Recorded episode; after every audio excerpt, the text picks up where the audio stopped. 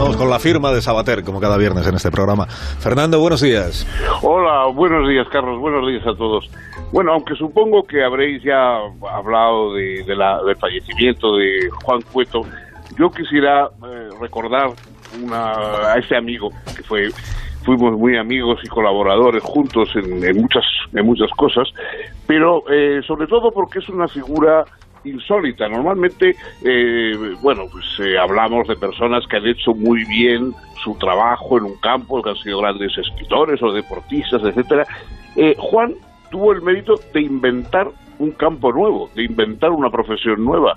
la crítica de televisión, el, el, comentario de televisión, que no era simplemente constatar que se iba a poner tal o cual programa, sino profundizar en, el, en los argumentos eh, de, las, de los telefilms, en, la, en las series, en, en, la función que cumplía socialmente la televisión, etcétera, realmente eso que, bueno, pues quizá en su momento en Humberto Eco en, en, Italia hizo y tal, pero aquí en España y, y, y luego proyectándose incluso sobre Europa, lo hizo Juan Cueto de una manera extraordinaria.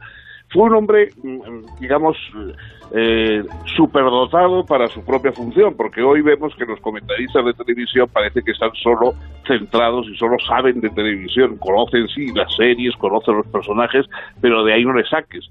Juan era un hombre de una cultura enorme, de unas lecturas, de una preparación en todos los campos, sociología, filosofía, etcétera, extraordinaria, y eso lo aplicó a la televisión, de modo que el, la profesión, digamos, de crítico de televisión comenzó por arriba, comenzó con alguien que yo creo que en ese campo no ha sido superado por no hablar de, de, la revista Cuadernos del Norte, que tan importante fue para algunos, hoy como ya las revistas prácticamente culturales han desaparecido, pero verdaderamente en aquel momento fue extraordinario y fue eh, ponernos a la altura, digamos, de lo mejor que había en Europa. Yo creo que Juan es uno de esos eh, personajes decisivos en un momento determinado y que ha influido en mucha gente. Hay muchas de las personas que a las que admiramos, que escriben, que se dedican a, a estas cuestiones de medios de comunicación, etcétera. Todos ellos son de un modo u otro deudores de Juan Cueto.